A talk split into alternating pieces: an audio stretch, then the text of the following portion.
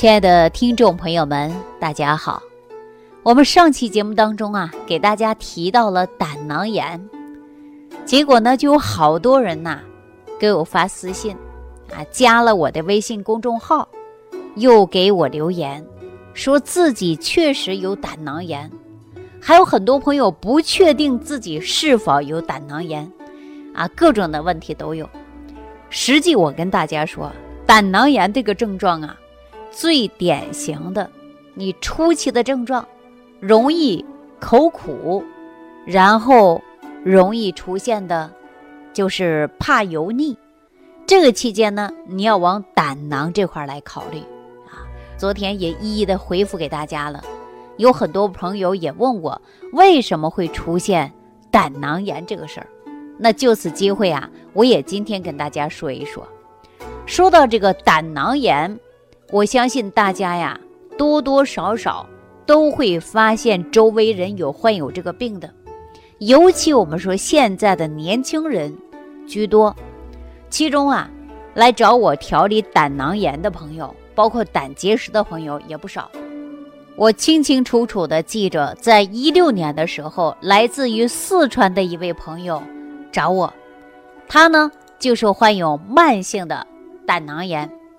按照我们说，现在节奏的加快，都市的生活呀，让我们很多年轻人会出现不吃早餐的习惯。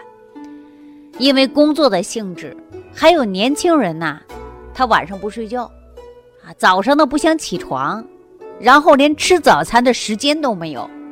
这一部分的年轻人呐，基本上都是饱一顿，饿一顿，哈，生活就这样凑合着。很多人都是犯了这个毛病，当然还有一些朋友是什么情况呢？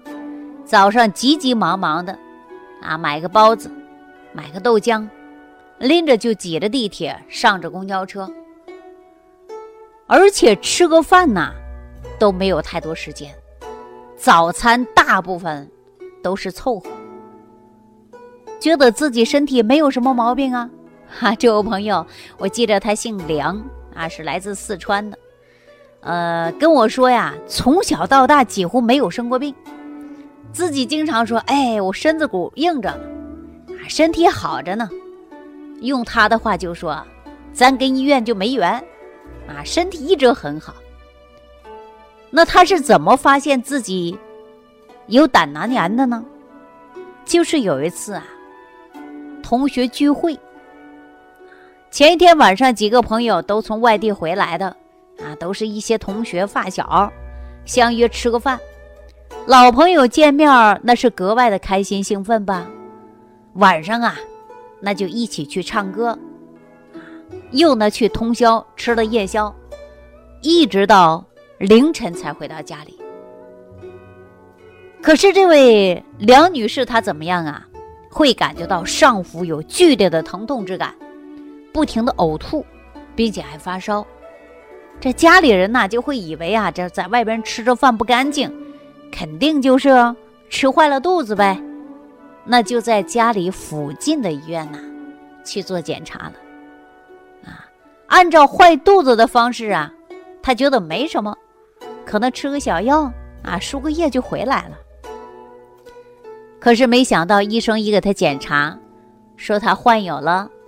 胆囊炎，并且呢还有胆囊息肉，这一下子呀把梁女士吓得可不轻，说我这身体这么棒，怎么还有胆囊炎呢？因为一直担心呐，控制不好会有炎症，还会出现结石，而且还害怕发现病变。但是啊，这梁女士呀特别爱吃肉，人比别人呐都看上去胖不少。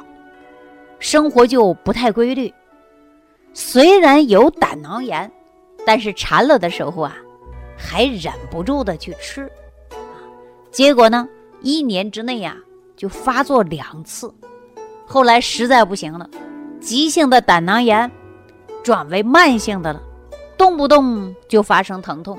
啊，动不动就发生疼痛，那他觉得这个事儿啊，也不能这样的耽搁着呀。这个赶紧得解决呀！因为它毕竟是身体当中的一个病啊。哎，他就这样来找我了。那找我之后啊，我就给他通过食疗的办法来给他调一调啊，因为食疗办法呀，可以说能控制你饮食规律，然后增强你肝胆代谢，就能够解决你慢性的炎症。如果当有一天呢，你整个胆囊当中布满了全部都是石头，那这个时候啊就很麻烦了。你看现在有激光碎石的，对吧？痛苦不说，还未必能够碎得干净啊。实际对于慢性的胆囊炎的治疗啊，西医上没有什么太好的办法。实在不行，你又出现结石的啊，胆结石，那医生尤其是西医啊。他就告诉你手术，手术怎么手术啊？就像我昨天给那个朋友讲了，直接就会切除胆囊啊。但是大家知道吗？你人如果没有了胆囊，你后遗症是很痛苦的，你后半生的心理呀，包括你生理上啊，是有很大伤害的。大家说人没有胆呐，他能不能活着？能，但是你吃饭你就不敢多吃了。因为没有胆汁的分泌，你怎么去增强你的消化呀？对吧？李东垣呢，在脾胃学说当中就讲了脾胃的重要性啊。那脾胃的吸收、转化、化成元气，还得靠着胆汁来消化的。那你把胆直接切除了，连胆汁都没有了，那你消化系统能好吗？是吧？大家一定要记住了胆的重要性啊。那么胆囊炎、胆结石。在中医当中啊是有记载的，它是属于胁痛啊、腹痛，还有呢是胆胀，还有黄疸，是属于这个范畴当中的。那中医认为说胆囊炎、胆结石的发生啊，它都是跟情志不开有关的。我昨天讲到了说肝胆相照吧，肝不好，胆不好，那胆汁是哪里分泌的？那还是肝呢，肝分泌的胆汁。到了我们胆囊，它有个储存，啊，是有个过程的。所以说，人又情志不开，经常上火呀，闷闷不乐呀，那你肝的疏泄也不好，然后你就会肝郁，一郁以后呢，胆汁分泌就不好，再加上你的生活习惯不好，那它就胆汁不分泌，长期下去啊，那就会产生炎症啊或者结石的。我们引起肝胃不和。啊，然后肝气郁结，另外呢，说肝胆疏泄失常，再加上湿热过重，就会发生肝胆疏泄失常、湿热当中。中医认为，慢性的胆囊炎、胆结石的治疗啊，都需要从肝胆脾胃上来调，要不然啊，大家记住了，你这个问题是好不了的。说到肝胆脾胃来讲啊。我跟大家说，你要是不吃早餐，为什么会引发出现胆结石啊、胆囊炎呢？我来给大家说一句啊，大家可以记一下：说人长期不吃早餐，人容易产生胆囊炎，就说明你的饮食不规律。那么我们说这个胆囊啊，不能定期的收缩，然后胆汁呢，不能够定期的、定时的进行排泄。胆汁里边含有大量的就是胆固醇的结晶啊，那在胆囊里边，它就会慢慢的来沉淀，日积月累下来之后啊，它就形成了我们对身体有一定危害的结石，哎，叫胆结石。所以说初期就是炎症嘛，你有一些疼痛吗？啊，你再不吃早餐，你生活没有规律，你胆汁再不分泌，它就会变成结晶了。一结晶以后就会变成整个胆结石的，这个胆结石啊，有的是还有胆管结石啊，特别痛苦。你看有的人呢患有胆囊炎的、胆结石的，那一疼起来一发作的时候，那真的是要命一样。你看那汗呐，从脑门上像黄豆粒子那么大，呼噜呼噜往下下，这是什么呀？就是痛苦疼痛啊。所以说胆囊炎呢和胆结石啊，在中医来看来啊。它就叫做胁痛病。一般人常见的病啊，都是一根据于肝胆火旺、脾胃功能失调所以说初期大家会感觉到口苦啊，然后这就跟胆汁有关了。胆汁分泌以后呢，它是通过食物直接进入胃，经过小肠啊，经过脾的运化吸收，提供足够的营养的。但是胆汁一不分泌啊，它就会容易出现炎症了。所以说我们肝胆有问题，就会出现口苦啊，然后脾胃功能也不好。那么我们大家一旦说你啊，一旦咽油腻的，或者吃了一些油腻食物呢，你会感觉到啊有胀痛之感。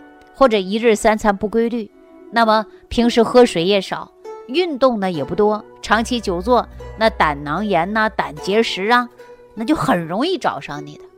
所以说有一些疾病啊，真的是自己找的啊。那我们说一定要正常的好好吃早餐。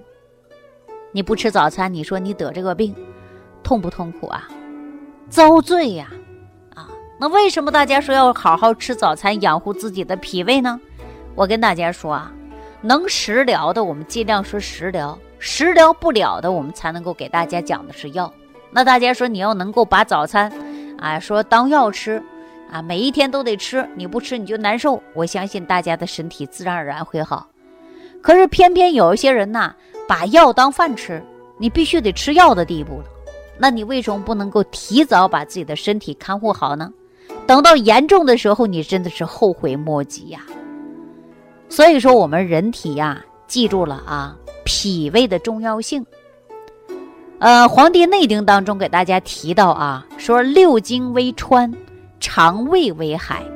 我们的祖宗啊，很形象的把肠胃比作的就是丰富的物质的大海，像人体的经络呀，就像大地的河川一样啊。而且肠胃呢，呃，能够通过营养物质输送给五脏六腑、四肢百骸，来濡养我们的脏腑器官。我们经常说呀，肾呢是先天之本，受于父母；脾胃为后天之本，它是气血生化之源。那么脾胃啊，包括肠道啊，它都是吸收营养物质的。那这些营养物质从哪儿来呢？那不就是从我们的一日三餐吗？一日三餐当中的五谷吗？对吧？水果、蔬菜呀，从这里当中提存。如果说我们每一天当中提取的营养物质不够，那你是不是会缺乏维生素、缺乏微量元素？你身体也不好。所以说，人呐，吃五谷杂粮，都是经过脾胃的啊消化，然后呢，对人体当中有用的物质和营养的成分进行提取和吸收。输送给全身各个脏腑，包括四肢百骸。所以说，当食物进入脾胃的时候啊，我们一定要通过这些营养物质，它能够按中医所说，化成的是元气，还化成的是胃气啊，我们也叫做营气。所以说，胃气是经过肺宣泄到于全身，那它就像一个屏障一样，在于我们呐人体当中啊。起到一个很大的作用，所以说我们脏腑功能啊，就需要这些五脏六腑的营养物质，都是从于脾胃的运化来的。那你说你连早餐都不吃，你不得结石，谁得结石啊？你得了胆结石，而且你脏腑功能没有这些营养物质，我还告诉大家呀，你还容易出现的，就是各种各样的慢性疾病。所以说，中医养生学当中啊，给大家讲过啊，说在解决慢性疾病，首先先提倡的就是食疗。当食疗不起作用的时候，然后再采用药物。而当疾病减轻或者痊愈之后，那么医生啊还会推荐你通过食疗办法恢复你的身体健康。这话就说过啊，说三分治，七分靠养。怎么养啊？就是要你吃好饭，管好你的一日三餐，这就是养护你的身体健康。那我国著名的老年病学家啊，岳美中先生，他在治疗中老年人慢性疾病，尤其说是体虚、容易感冒的啊，这些呢，他就很喜欢用一种食疗的方法。这个方子叫什么呀？叫神仙汤。哇，听着这个名字好大气啊！神仙汤是不是神仙喝的汤啊？来，我告诉大家啊，这个神仙汤的小方法呀，非常简单，就取七片生姜、七个葱头、一把精米，当米汤煮熟之后，加上醋，慢慢来调兑啊。然后呢，非常好的食疗方法，它既能解表散寒，又不伤正气。特别适合我们中老年人体虚啊，然后来吃的这个方法呢，就可以说呀，提高人体的免疫能力。那如果说善于用食疗的方法调整自己的身体呀，那真的还可以得到健康的状态。但是我们说万病之源呐，都会跟与脾胃有关。那我给大家提供最好的方法，你得脾胃功能好啊，你脾胃功能不好，你就吸收不到营养。所以说我建议大家先调整脾胃，包括你的胆囊炎也一样。你先吃好一顿三餐，然后调好你的脾胃，加速你的代谢，之后我们才解决你其他别的病症。好了，那今天节目当中啊，给大家讲到一日三餐的重要性啊，只要大家合理膳食，把控好你的一日三餐，调好你的脾胃，达到百病不生。那听众朋友，如果有相应的问题呢，你可以在屏幕下方留言，或者是加我的微信公众账号。那今天的节目呢，就到这儿，跟大家说再见了。下期节目当中，我们再会。收听既有收获，感恩李老师的爱心无私分享。如果本节目对您有帮助，请点击屏幕右上角转发分享，更多人让爱心传递，使更多人受益。如想直接和李老师取得联系，请点击屏幕右下方的小黄条或下拉页面，找到主播简介，添加公众号“李老师服务中心”，即可获得李老师食疗营养团队的专业帮助。听众朋友，本次节目到此结束，感谢您的收听。